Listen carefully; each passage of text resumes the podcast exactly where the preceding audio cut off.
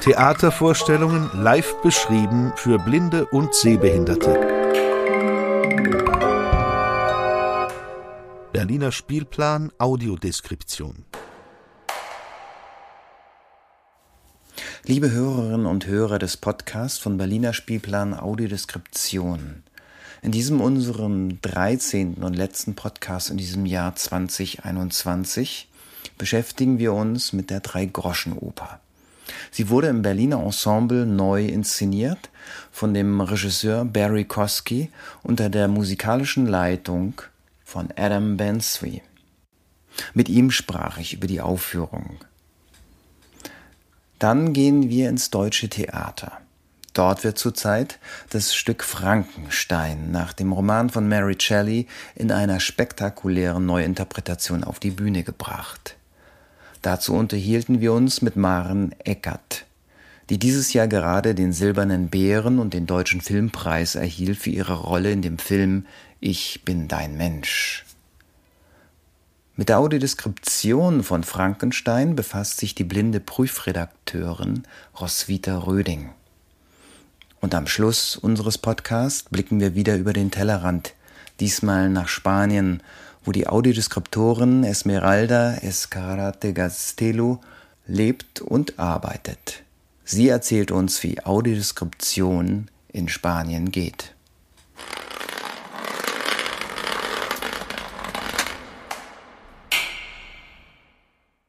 Und der Haifisch, der hat Zähne und die trägt er im Gesicht.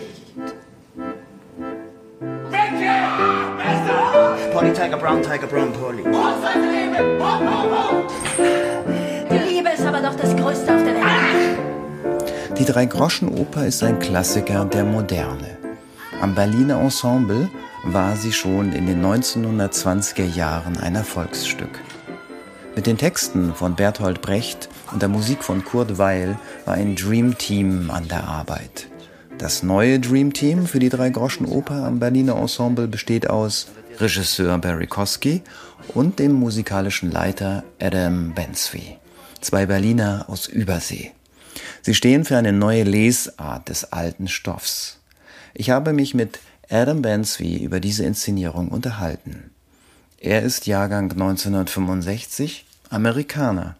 Der Pianist und Dirigent lehrt an der Universität der Künste in Berlin Musical und Show. Aber seine kulturellen Wurzeln liegen eben ganz woanders. Das kann auch ein Vorteil sein. Auch interessant mit Barry Kosky und mir, dass wir Ausländer sind und ich komme nach Berlin und sage, diese Songs sind so toll, diese Liedtexte sind toll oder diese Weil, warum muss man es in dieser ganz bestimmten Richtung singen mit der ähm, und vielleicht ist das die Gelegenheit von Menschen, die anderswoher kommen, dass ich nicht so eine Ehrfurcht habe vor gewisse Traditionen. Ich gucke das Ding ganz pur an, Text und Melodie und ähm, wir sind vielleicht freier und respektloser mit bestimmten Arten, wie man etwas macht. Ja, es ist nicht so ein Teil von meiner Identität und es ist ganz wertvoll, glaube ich. Fremden Blick auf die Dinge. Inzwischen lebt und arbeitet Adam Bansby schon seit 35 Jahren in Berlin. Die Musik der Drei-Groschen-Oper kannte er bereits als Student in den USA. Aber in seiner Berliner Anfangszeit konnte er diese musikalische Vorliebe mit Hilfe eines Ostberliner Freundes noch ausbauen. Und er hat mir eine Musikkassettensammlung Hits aus der Flimmerkiste geschenkt. Und da waren die ganzen Uferschlager Hans Albers und Rosita Serrano und, und, und. Und ich war so angezogen von dieser Musik. Ich habe die ist alles sofort auswendig gespielt am Klavier. Ich habe damals mich über Wasser gehalten mit im Restaurant spielen. Dann habe ich diese Lieder gespielt und dann kam ich auf eine Schauspielerin, die Claire Waldorf Lieder gemacht hat und ich konnte es nicht fassen, dass es das gibt. Und dann über die Jahre diese ganze Chanson-Literatur und Weil und Eisler. Und ich kannte das nicht in Amerika. Auch das Lieder so sozialkritisch und politisch, ich, ich kannte das. Es gibt es ein bisschen in Englisch, sehr, aber in Deutschen gibt es das wirklich so ein Reichtum. Und auch mit dem Humor in diesen Liedern, das hat mich total begeistert. Ich finde es unheimlich reich, dieser Bereich von Theatermusik, von Chanson, von Schlager.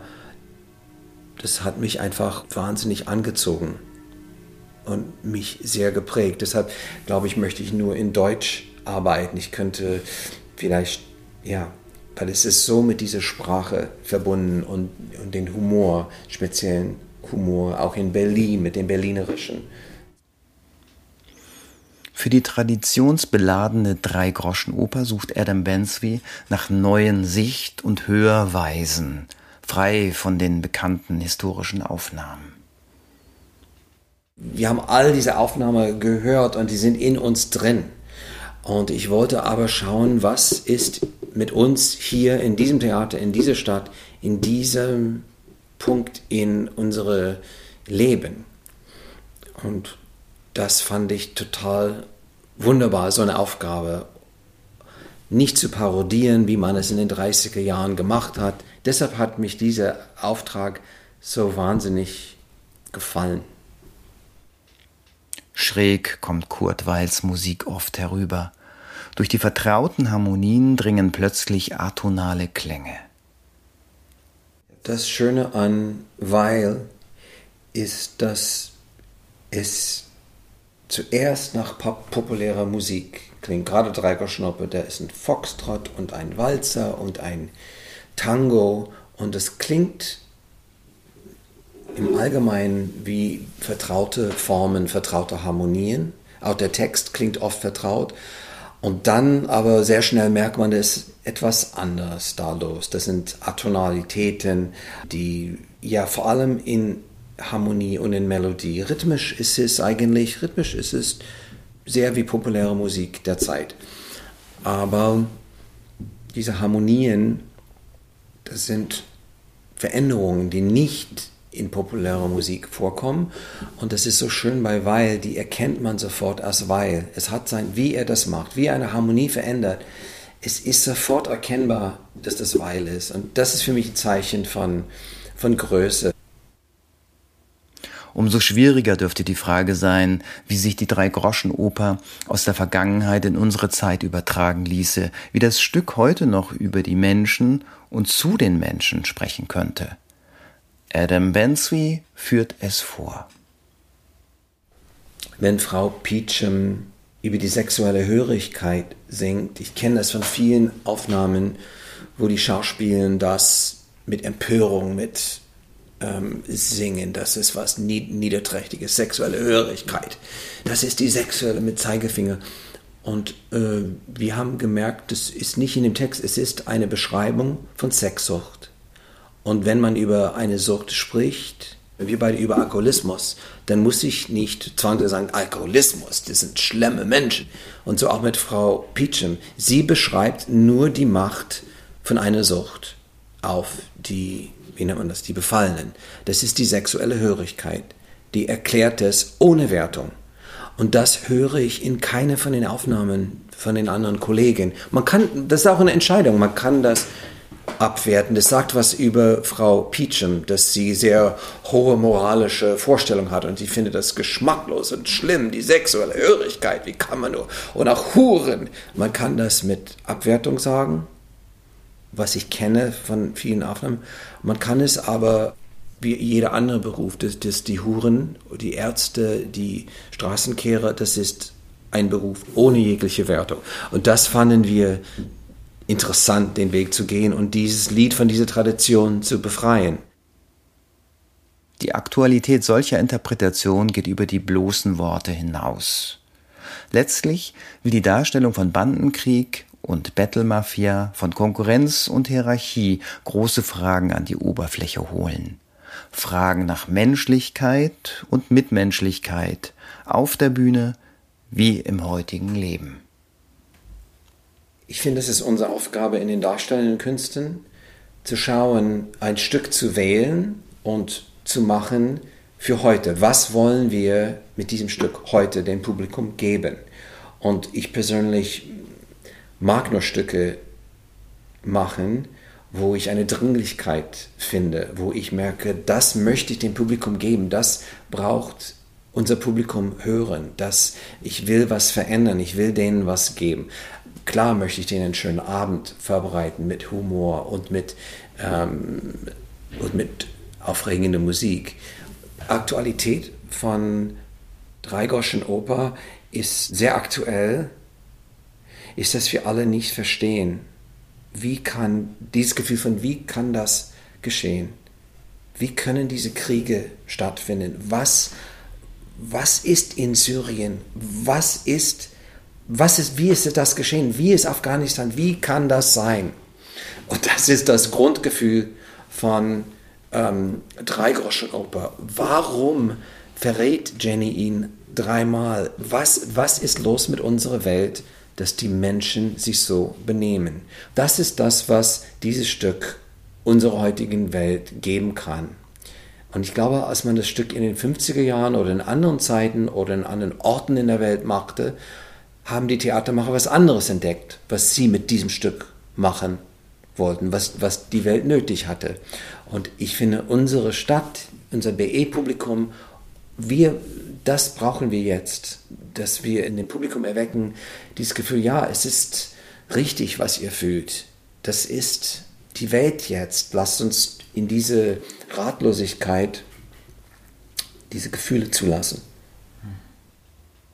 Barry Kosky und Adam Bansby versuchen, dem Zweifeln und Verzweifeln am Zustand der Welt, nein, am Zustand des Menschen mit einer anderen menschlichen Eigenart zu begegnen mit Humor.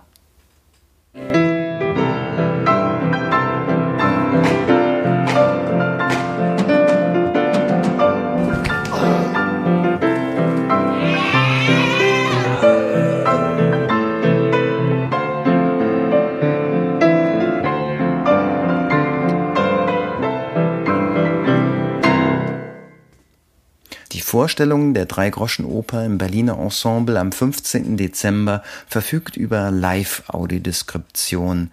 Sie stammt von Felix Koch. Mit ihm wollen wir den Blick auch einmal auf das Bühnenbild dieser Inszenierung lenken.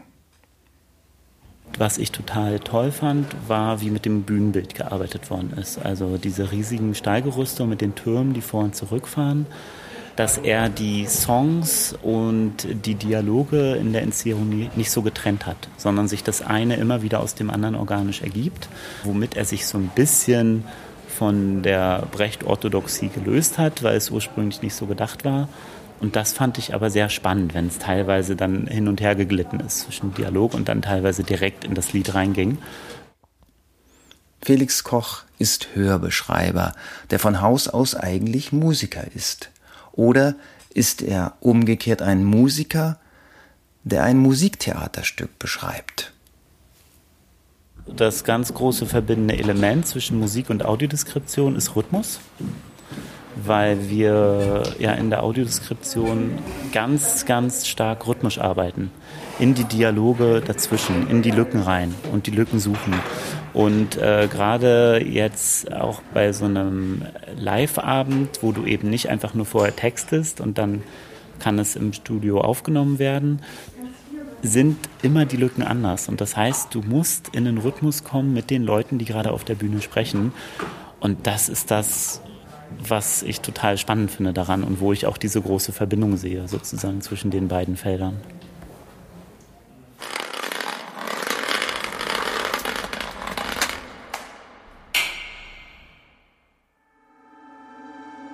Werde ein Wesen zusammensetzen, überlebensgroß und es lebendig machen.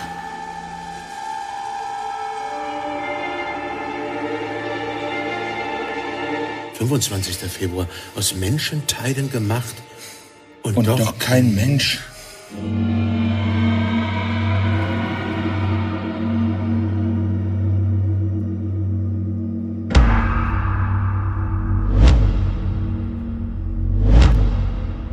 Ich kenne keine Angst, deswegen bin ich mächtiger als du, Mensch. Verschwinde, du Teufel! Du willst mich töten. Wieso hast du mich dann geschaffen? Weil ich es kann! Donnerstag, 23. Februar. Das Kind lebt gegen alle Erwartungen noch immer. Frankenstein. Das Deutsche Theater Berlin hat den weltberühmten Stoff vom verrückten Wissenschaftler, der sich ein Monster schafft, auf die Bühne gebracht. Vorlage ist der 1818 erschienene Roman der erst 19-jährigen Engländerin Mary Shelley. Aber Frankenstein ist mehr als eine Gruselgeschichte. Die Regisseurin Jette Steckel hat daraus eine Geschichte über das Menschsein gemacht und ein Projekt für Rollentausch. Alle drei SchauspielerInnen, Maren Eckert, Felix Göser, Alexander Couon, treten wechselweise als verschiedene Figuren auf, außer der hinzugekommenen Figur der Autorin Mary Shelley. Maren Eckert spielt sie zusätzlich.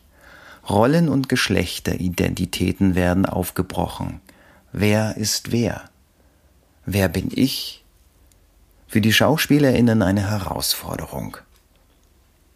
Also wir alle sind sehr durcheinander gekommen teilweise mit diesem, also wir machen ja nicht nur dieses genderübergreifende, sondern auch dieses rollenübergreifende und es war, war eine große Verwirrung, dass man sich nicht auf sein, einfach auf seine Figur zurückziehen kann und sagen kann, ja, das ist meine Figur und die ist halt so und so und komm damit klar oder nicht, sondern dass man immer, wir mussten uns ja auch über alles immer gemeinsam klar werden und austauschen. Also wenn ich eine Figur an jemand anders übergeben muss, der wissen, was habe ich denn eigentlich dazu gedacht, was ich da mit dieser Figur versucht habe, so weil es ja weitergeführt werden soll. Oder der sagt dann, ja, du hast die zwar so angefangen, aber ich sehe die ganz anders und irgendwie, und dann muss man so eine Brücke bauen, dass es trotzdem Sinn macht, das, was er zeigen möchte und das, was ich zeigen möchte. Ich will damit eigentlich sagen, es hat, hat einfach sehr viel Kommunikation gefördert und sehr äh, so neue Türen aufgemacht. Maren Eckert spielte auch die weibliche Hauptrolle in dem 2021 erschienenen Film Ich bin dein Mensch von Maria Schrader. Dort geht es um die Begegnung der Wissenschaftlerin Alma mit einem auf sie programmierten humanoiden Roboter Tom. Natürlich liegen Welten zwischen Frankensteins Monster und Tom. Aber es gibt auch Verbindungen zwischen diesen beiden künstlichen Wesen. Das Monster, das wir, unser Monster und unser für uns geschaffenes Gegenüber. So, das, weil auch bei Alma im Film ist es so, dass sie zu Anfang nicht damit klarkommt und es irgendwie ihn lieber nicht hätte, weil es einfach zu viel ist, glaube ich, dass man permanent gespiegelt bekommt, okay, das bist du, das wünschst du dir. Also ich glaube, dass es uns Menschen auch überfordert, das zu bekommen, von dem wir glauben, dass wir es uns wünschen. Das muss eine Überforderung sein, auf jeden Fall. Ja, da würde ich so die Parallelen sehen die Frage nach dem Menschsein, der Menschwerdung, hat Maren Eckert schon seit ihren Anfängen als Schauspielerin umgetrieben und tut es bis heute. Auch damals war es schon so, dass ich ähm, einfach fasziniert von, von dem Menschen bin, also vom, vom Mensch. Was ist ein Mensch? So, also sowohl von biologischer Seite als auch psychologischer Seite, als auch historischer Seite. Ich finde es einfach unergründbar, was wir eigentlich, wer, wer wir eigentlich sind. So. Eigentlich rührt meine ganze Arbeit am Theater daher, dass ich immer weiter versuche, das rauszufinden und davon etwas zu vermitteln, was ich glaube, was wir sein könnten. Solche universellen Fragen sollten alle Menschen im Publikum erreichen, auch die Blinden und Sehbeeinträchtigten. Rein technisch gelingt das, indem sie parallel zum Bühnengeschehen über ein Empfangsgerät am Ohr die Audiodeskription verfolgen. Aber Theater ist ein Medium, das mehr bedeutet als nur Hören und Sehen, auch für Maren Eckert. Ich habe immer schon das Gefühl gehabt, dass natürlich, wenn wir Theater spielen, das Visuelle natürlich nicht alles ist. Also jetzt abgesehen von dem, was wir auch hören dann. Aber es gibt natürlich ich bin überzeugt, es gibt äh, bestimmte Dinge, die sich nicht über Gehör oder über Übersehen vermitteln, also die trotzdem stattfinden und die man, glaube ich, auch im Theater spüren kann. Wenn ich in Aufführungen sitze, wo ich einen Zugang habe oder die irgendwie gelungen sind, so die ich, die ich auch spüre, also wo ich auch nicht nur gucke, wo der Schauspieler auch nicht wie eine Oberfläche ist und ich nur seine Mimik ablese, sondern ihn ja auch wahrnehme, wie er dort existiert als Mensch, wie er anwesend ist, was er ausstrahlt an Energien oder so. Also ich glaube da total dran und deswegen macht es total Sinn, auch ins Theater zu gehen, wenn man eben nicht sehen kann und wenn die Audiodeskription eine, eine Hilfestellung ist, sozusagen, um diese, ja, ich stelle mir das vor wie so ein Gerüst, dass man sich ungefähr vorstellen kann, was ungefähr passiert und sich dann selber in seiner Fantasie eine Geschichte entspinnen kann. So. Mich hat dann besonders noch interessiert, wie Maren Eckert überhaupt zum Theater gekommen ist. Ich habe ziemlich viel ausprobiert, so mit 13, 14, 15, 16, so an der Schule gab es ja ganz viele Angebote, was man so machen kann, AGs und sowas. Und da habe ich halt Theater ausprobiert und ja, ich bin jemand, ich interessiere mich für viele Dinge und ich habe mich auch damals schon für viele verschiedene Sachen begeistern können. Also Naturwissenschaften zum Beispiel fand ich großartig. Ich habe Mathematik geliebt und Musik geliebt. Und dann habe ich mit Theater angefangen und das habe ich dann auch geliebt, mit dem einzigen Unterschied, dass ich da das Interesse dann nie verloren habe. So, bei vielen anderen Sachen war es so, dass ich nach einer Weile einfach dann doch nicht mehr so spannend fand oder irgendwie mich dann angefangen habe zu langweilen damit oder so. Und das war bei Theater einfach nie und das, war, das ist mir irgendwie aufgefallen, dass es ungewöhnlich ist, dass ich mich mit etwas nicht langweile. Und das ist auch so geblieben. Das Stück Frankenstein sei zu ihr gekommen durch die Regie, erzählte Maren Eckert. Deshalb wollte ich von ihr wissen, ob sie für die Zukunft jetzt Wünsche hätte für neue Rollen. Aus Angst vor Enttäuschungen habe ich eigentlich aufgehört, mir Sachen zu wünschen, konkret jedenfalls, konkret Rollen zu wünschen, weil es erstens, wenn man sie nicht bekommt, ist man enttäuscht wenn man sie bekommt, ist man meistens auch enttäuscht, weil es anders läuft, als man gedacht hat, dass es mit ihnen laufen wird. Deswegen fahre ich viel besser damit, so Dinge auf mich zukommen zu lassen und das zu verwandeln, was mir angetragen wird oder was, was kommt. So was.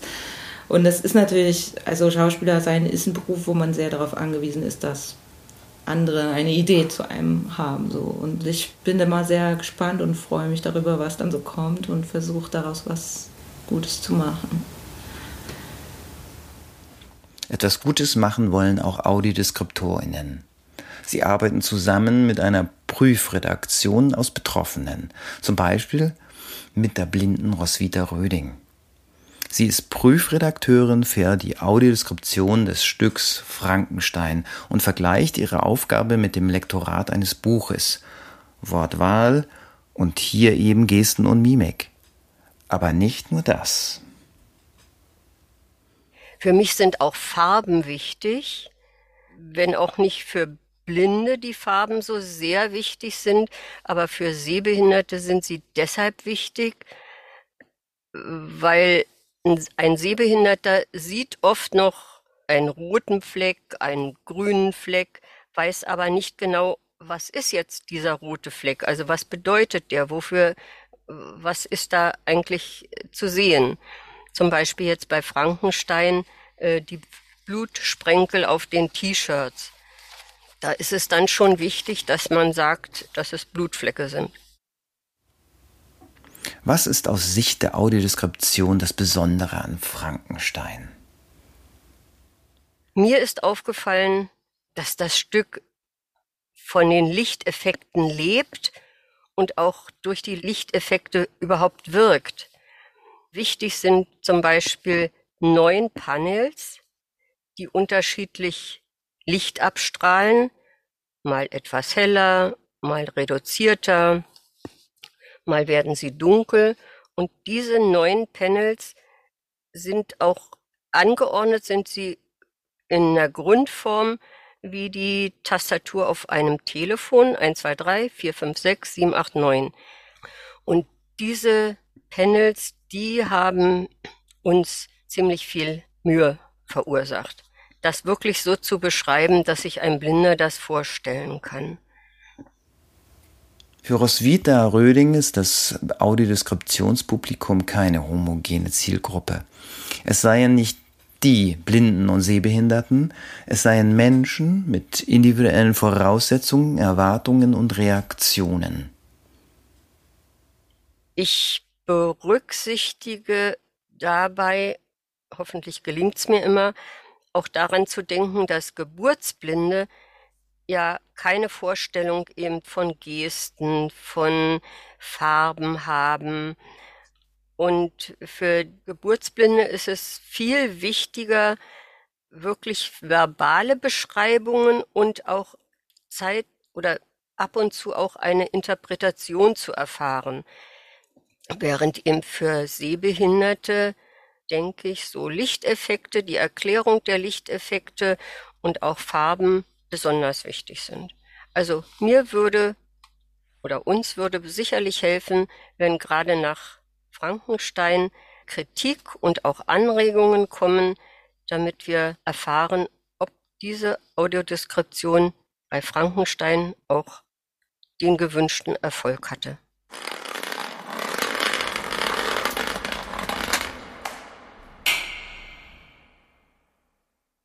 Wie immer, am Schluss unseres Podcasts schauen wir über den Tellerrand. Diesmal blicken wir nach Spanien. In Madrid lebt Esmeralda Escarate Gastelu, die junge Frau mit der hohen Stirn, der großen Brille und den langen dunklen Haaren hat einen Universitätsabschluss der Universität Madrid für Übersetzung und einen Master in audiovisueller Übertragung der Universität von Barcelona. Sie ist eine Pionierin der Audiodeskription in Spanien. Ich wollte als erstes von ihr wissen, wie alles anfing.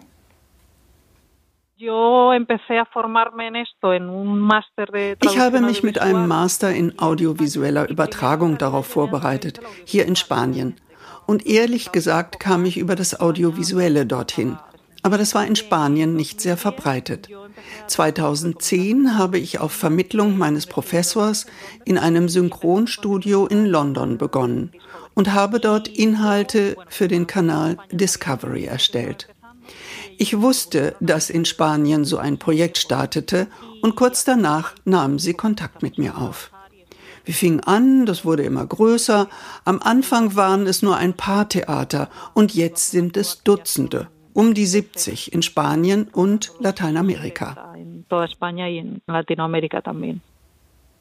Aber ganz so einfach war das am Anfang nun doch nicht. Es gab auch ein paar technische Schwierigkeiten. Es gibt noch sehr viel Unkenntnis und in Spanien gibt es zwar eine Lex Audiovisuell, ein Gesetz, das fordert, dass bestimmte Inhalte barrierefrei sind. Aber es gibt keinen Schutz, wie in den USA, über ein Antidiskriminierungsgesetz. Deshalb bist du vom guten Willen und natürlich vom Budget der Theater abhängig. Aber mit den Jahren gibt es ein größeres Bewusstsein. Und wer das Abenteuer wagt, der bleibt dabei.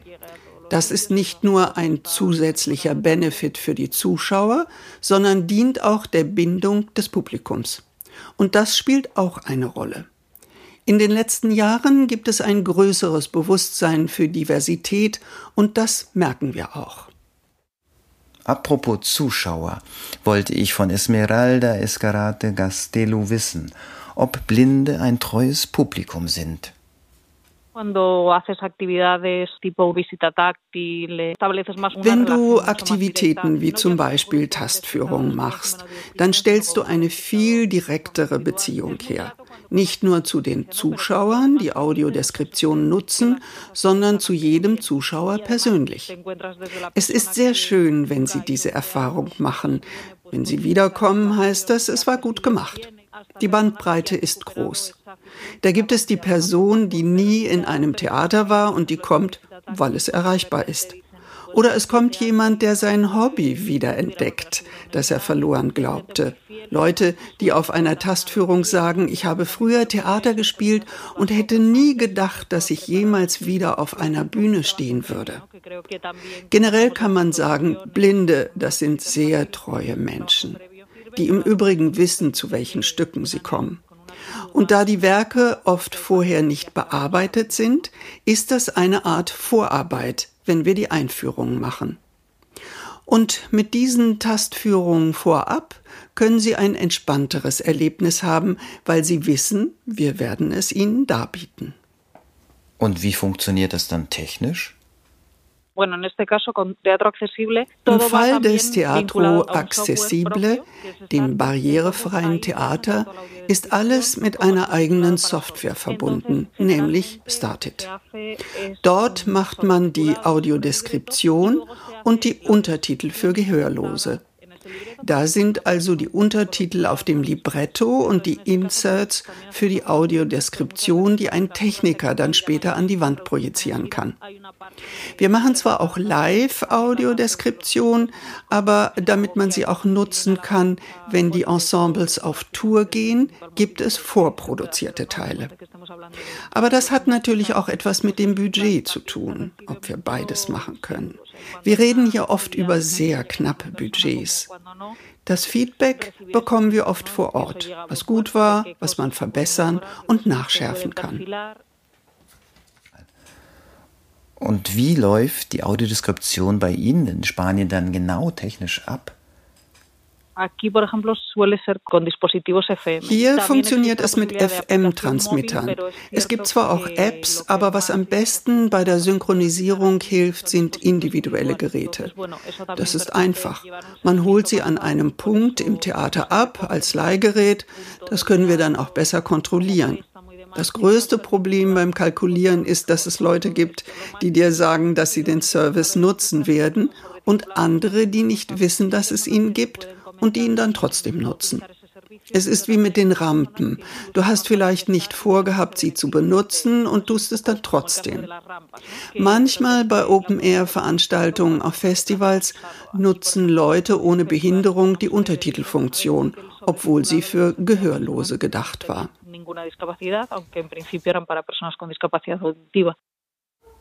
Wie steht es dann mit den Urheberrechten?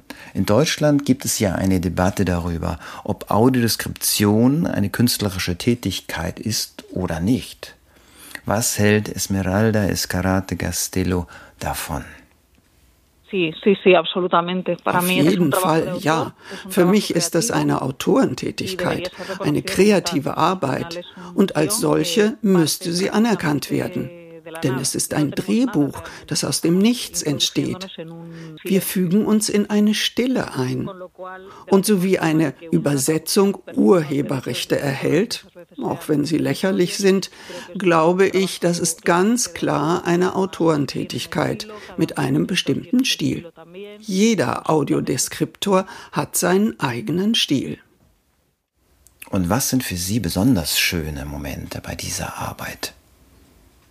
Da gibt es diese Person, die im Teatro de la Zarzuela in Madrid ganz gerührt ist, weil es ihre erste Tastführung ist. Oder in diesem Sommer, als alle Darsteller des klassischen Theaterensembles aktiv bei der Führung mitgemacht haben.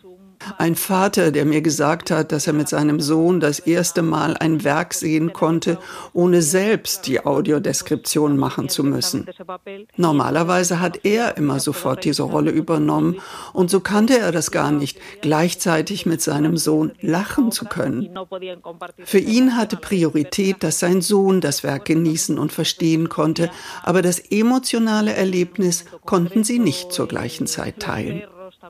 Leute nehmen viel auf sich, reisen an zu einer bestimmten Zeit, die Hunde sind schon Teil der Familie. All das bereichert diese Arbeit, die sehr intensiv und zeitaufwendig ist, viel Hingabe und Lust verlangt. Aber was dir die Leute zurückgeben, ist sehr erfüllend. Und das bekommst du in einem anderen Job so nicht. Hier bei uns in Berlin wird die Audiodeskription beim Berliner Spielplan Audiodeskription zum großen Teil von der Lotto Stiftung finanziert. Wie sieht es damit in Spanien aus? Die Finanzierung übernehmen in der Regel die Theater. Es kann Teil der Produktionskosten sein, irgendwelche Unterstützung oder andere Lösungen. Aber das ist sicher die größte Herausforderung. Klar ist, es darf sich nicht im Eintrittspreis niederschlagen und auch nicht beim Endverbraucher. Aber das ist alles noch unklar. Das war genauso mit dem Audiovisuellen. In dem Moment, wo es ein Gesetz gibt, wo es Strafen geben kann oder Konsequenzen, wenn man es nicht anbietet, werden Institutionen ihre Rolle annehmen. Aber wenn sie können, dann kofinanzieren sie immer mehr. Viele Theater und kleinere Institutionen haben zwar oft Interesse, aber nicht die Mittel, um das selbst zu stemmen. Also muss man andere Lösungen suchen, Schirmherrschaften oder alles mögliche andere. Zum Schluss meines Gesprächs mit Esmeralda Escarate Castello wollte ich wissen, was es noch Neues für sehbeeinträchtigte Menschen in Spanien gibt. Bueno, muchísima más tecnología, tanto la parte de móviles, eh, tablets, Es gibt viel mehr Technologie. Nehmen wir Smartphones und Tablets. Das hat das Leben von Menschen mit Behinderungen revolutioniert. Apps, Dinge für den täglichen Gebrauch, Verkehr, dass man weiß, wo ist was, die Karten. Und dann entwickelt sich natürlich auch die eigentliche Audiodeskription als kreativer Prozess, wegen des Feedbacks, das wir bekommen. Dann natürlich auch wegen der Forschung, also der akademischen Seite. Es gibt einen Boom an Abschlussarbeiten über Audiodeskription. Aber es fehlen noch Nutzerstudien mit Sehbehinderten. Und die Werke sind immer diverser. Alles, was dargestellt wird, wird auch in der Audiodeskription Gestalt annehmen. Geschichten von Transpersonen zum Beispiel. Darüber musst du nachdenken. Wie stellst du sie dar, so dass du die Person respektierst? Doch im Spanischen gibt es nun mal in der Sprache auch Geschlechter. Aber wie respektierst du den Originaltext? In diesen Geschichten darfst du die Handlung nicht sofort verraten, erst später. Da taucht jetzt vieles auf, was vorher nicht so da war, auch die Darstellung von Behinderung.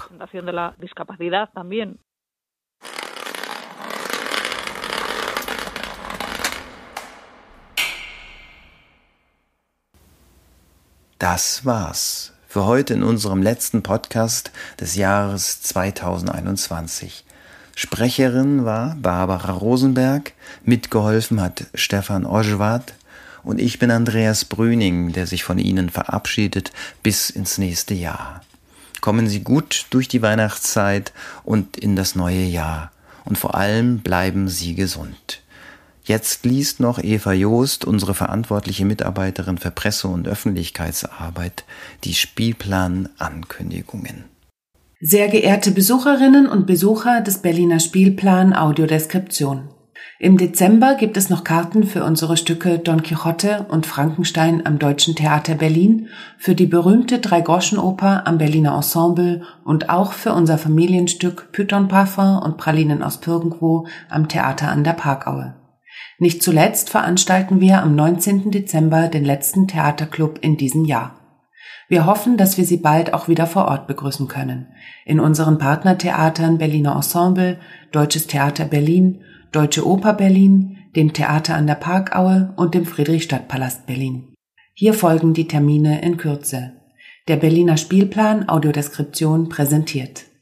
Am 12. Dezember 2021 gibt es im Deutschen Theater eine Wiederaufnahme des Stücks Don Quixote, live und mit Audiodeskription. Vor der Vorstellung wird es eine Tastführung geben. Wann und wo? Am 12. Dezember 2021 im Deutschen Theater Berlin, Schumannstraße 13a 10117 Berlin. Beginn der Tastführung 16 Uhr, Beginn des Stücks 18 Uhr. Preise und Karten. Tickets kosten je nach Kategorie zwischen 21 und 48 Euro. Mit dem Merkzeichen B im Schwerbehindertenausweis erhält Ihre Begleitung freien Eintritt. Sich für die Tastführung anmelden und auch Ihre Tickets bestellen können Sie unter service@deutschestheater.de oder telefonisch unter 030 28 44 12 21. Am 15. Dezember zeigen wir Bertolt Brechts Dreigroschenoper am Berliner Ensemble, dem Theater Bertolt Brechts, in einer Inszenierung von Barry Kosky. Wann und wo? Am 15. Dezember 2021 um 19.30 Uhr im Berliner Ensemble, Bertolt Brecht Platz 1, 10117 Berlin. Preise und Karten. Die Tickets der Preiskategorie 1 kosten regulär 48 Euro, mit Schwerbehindertenausweis aber bekommen sowohl Sie als auch Ihre Begleitung 50 Prozent Ermäßigung. Ihre Tickets können Sie an der Theaterkasse bestellen unter theaterkasse@berliner-ensemble.de oder telefonisch unter 030 28 40 81 55. Am 16. Dezember 2021 zeigen wir im Deutschen Theater Berlin das Stück Frankenstein nach Mary Shelley unter der Regie von Jette Steckel. Wann und wo? Am 16. Dezember 2021 um 20 Uhr im Deutschen Theater Berlin, Schumannstraße 13a, 10117 Berlin. Preise und Karten. Tickets kosten je nach Kategorie zwischen 21 und 48 Euro. Mit dem Merkzeichen B im Schwerbehindertenausweis erhält Ihre Begleitung freien Eintritt. Sie können Ihre Tickets reservieren unter service at deutschestheater.de oder telefonisch unter 030 28 44 12 21. Am Sonntag, den 19. Dezember, findet unser nächster Theaterclub statt, der letzte in diesem Jahr. In einer Audio-Zoom-Konferenz sprechen wir mit Ihnen über Theater, Oper und Audiodeskription. Zu Gast sein wird Professor Dr. Nathalie Melzer von der Universität Hildesheim. Sie forscht zur Inklusion im Theater, Audiodeskription und Übersetzung. Wann und wo? Am 19. Dezember 2021 um 11 Uhr online auf der Konferenzplattform Zoom. Preise und Karten. Die Teilnahme am Theaterclub ist kostenfrei. Sie können sich ab sofort anmelden unter presse.theaterhoehren-berlin.de. Wir übersenden Ihnen dann die Zugangsdaten und auch eine Anleitung für Zoom. Am 26. und am 28. Dezember 2021 zeigen wir das Familienstück Python Parfum und Pralinen aus Pirgendwo im Theater an der Parkaue. Das Stück wird empfohlen für Kinder ab fünf Jahren. Vor der jeweiligen Vorstellung wird es eine Tastführung geben. Wann und wo? Am 26. und am 28. Dezember 2021 im Theater an der Parkaue, Parkaue 29, 10367 Berlin. Am 26. Dezember Beginn der Tastführung 14.45 Uhr, Beginn des Stücks 16 Uhr. Am 28. Dezember Beginn der Tastführung 9.45 Uhr, Beginn des Stücks 11 Uhr. Preise und Karten. Tickets kosten 13 Euro, ermäßigt 9 Euro. Tickets für Kinder kosten 7 Euro. Die Begleitpersonen von Menschen mit Schwerbehinderung sind frei. Sich für die Tastführung anmelden und auch ihre Karten reservieren können Sie unter service at parkaue.de oder telefonisch unter 030 55 77 52 52. Audiodeskription anderswo. Die Choreografin Claire Cunningham und ihr Ensemble renommierter PerformerInnen mit Behinderung laden in die Sophiensäle zur Tanzperformance Thank You Very Much. Die Performance ist auf Englisch mit deutschen Untertiteln und mit deutscher Audiodeskription. Vor der Vorstellung wird es eine Tastführung geben. Wann und wo? Am 5. Dezember 2021 im Festsaal der Sophiensäle, Sophienstraße 18, 10178 Berlin. Beginn der Tastführung 18 Uhr. Beginn der Tanzperformance 19 Uhr. Preise und Karten. Tickets kosten 15, ermäßigt 10 Euro. Bei Gina Jeske können Sie Ihre Karten reservieren unter jeske.sophiensäle.com oder telefonisch unter 030 27 89 00 35. Zwischen dem 16. und dem 19. Dezember zeigen die Sophiensäle die Tanzperformance Baby Choir auf Englisch mit deutscher Audiodeskription. Vor der jeweiligen Vorstellung wird es eine Bühnenführung geben. Wann und wo? Zwischen dem 16. und dem 19. Dezember 2021 in den Sophiensälen, Sophienstraße 18, 10 17 8 Berlin. Am 16. und am 19. Dezember. Beginn der Bühnenführung 18.15 Uhr Beginn des Stücks 19.30 Uhr. Am 17. und am 18. Dezember. Beginn der Bühnenführung 19.45 Uhr. Beginn des Stücks 21 Uhr. Preise und Karten. Tickets kosten 15 Euro, ermäßigt 10 Euro. Sie bekommen Ihre Karten bei Gina Jeske unter jeske.sophiensäle.com oder telefonisch unter 030 27 89 00 35. Die Schaubude in Berlin zeigt am 18. Dezember das Stück Fanny und Alexander nach Ingmar Bergmann. Vor der Vorstellung dieses Schatten-, Papier- und Schauspieltheaterstücks wird es eine Tastführung geben. Wann und wo? Am 18. Dezember 2021 in der Schaubude Berlin, Greifswalder Straße 81 bis 84, 10405 Berlin. Beginn der Tastführung 19.15 Uhr, Beginn des Stücks 20 Uhr. Preise und Karten. Tickets kosten 16,50 Euro, ermäßigt 11,50 Euro. Für die Tastführung ist eine Anmeldung erforderlich. Sich anmelden und auch Ihre Tickets reservieren können Sie unter ticket@schaubude.berlin oder telefonisch unter 030 42 34 31 4.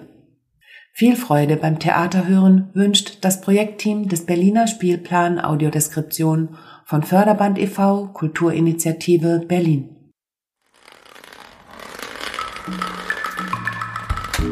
Theatervorstellungen live beschrieben für Blinde und Sehbehinderte. Berliner Spielplan Audiodeskription